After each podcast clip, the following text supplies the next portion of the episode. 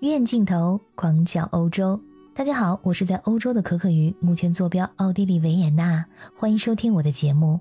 在做这期节目的时候，我刚刚打完第三针疫苗，目前呢没有什么太大的副作用，就是打过针的左胳膊比较酸痛，抬不起来，一碰就疼。我有个朋友打完之后呢，发烧发了两天，不过呢这也在正常的范围之内。本来呢是听说第三针的副作用挺大的。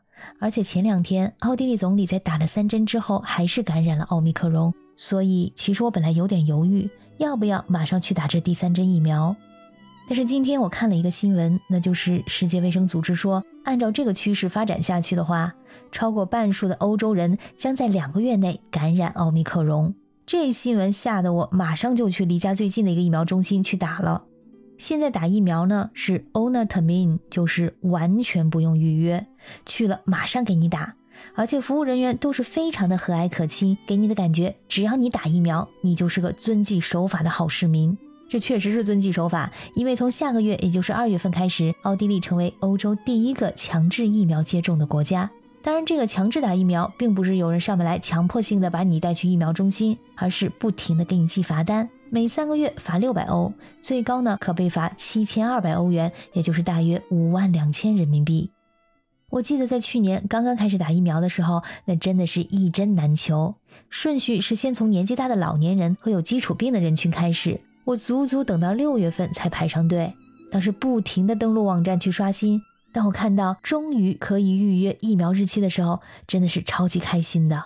而现在的情况是疫苗十分充足，供大于求。我打第二针的时候，就感觉比第一针的人少很多。这次第三针是在家附近的一个购物中心，靠近地铁站，人流量应该很大。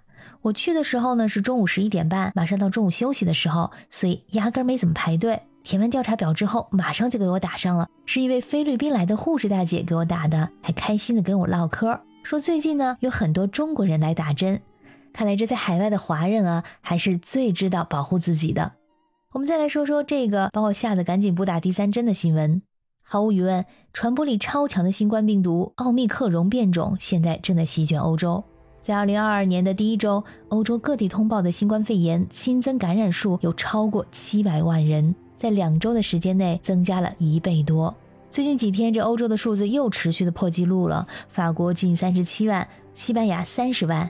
在这几十万、几十万的数字之下，我们这普通民众都已经感觉到麻木了。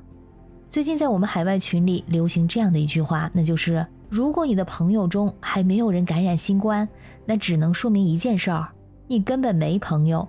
这句话看得我们是又搞笑又心酸。我确实也有认识的人得了新冠，但是万幸都是轻症，在家隔离之后就痊愈了。疫情再肆虐，生活还是得继续。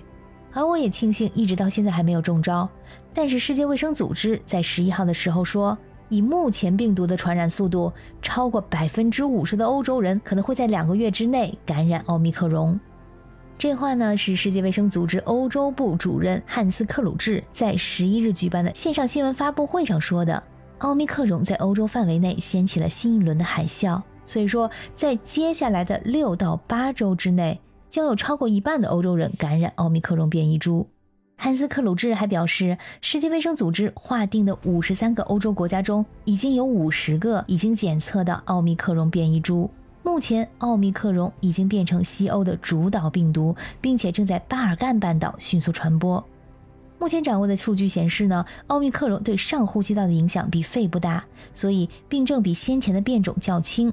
但是，世界卫生组织认为尚不能掉以轻心。还需要更多的研究佐证这一结果。目前通过批准的疫苗依旧能防止重症和死亡，包括针对奥密克戎。在本周一，西班牙的总理桑切斯提出来，现在或许是时候改变这一新冠病毒演变的追踪方式，把它作为流感来对待，因为它的致命性已经下降了。这意味着呢，将新冠病毒作为地方性疾病，而不是大流行病来对待，不再记录每一个案例，不对所有出现症状的人进行测试。但是这个想法受到了专业人员的反驳，认为现在这么做还是为时过早。目前仍然有大量的不确定性，而且这种病毒的演变速度相当的快，带来了新的挑战。可能在适当的时候它会演变成流行病，但是在二零二二年的这个现阶段呢，还是不可能把它作为普通的流感。虽然说奥密克戎感染者的症状比较轻微，但是如果感染的人数太多了，将会导致医疗系统不堪重负。目前已经有一些医院因为病患暴增以及人员的短缺，暂停了选择性的手术。在三月份呢，重新设计过的针对奥密克戎变种的新冠疫苗有可能会出现。亲爱的小耳朵们，感谢你们今天的陪伴。如果你们喜欢我的节目，就请关注并订阅《鱼眼镜头》，也非常期待你能在评论区里留言。感谢你的收听，我们下次再见。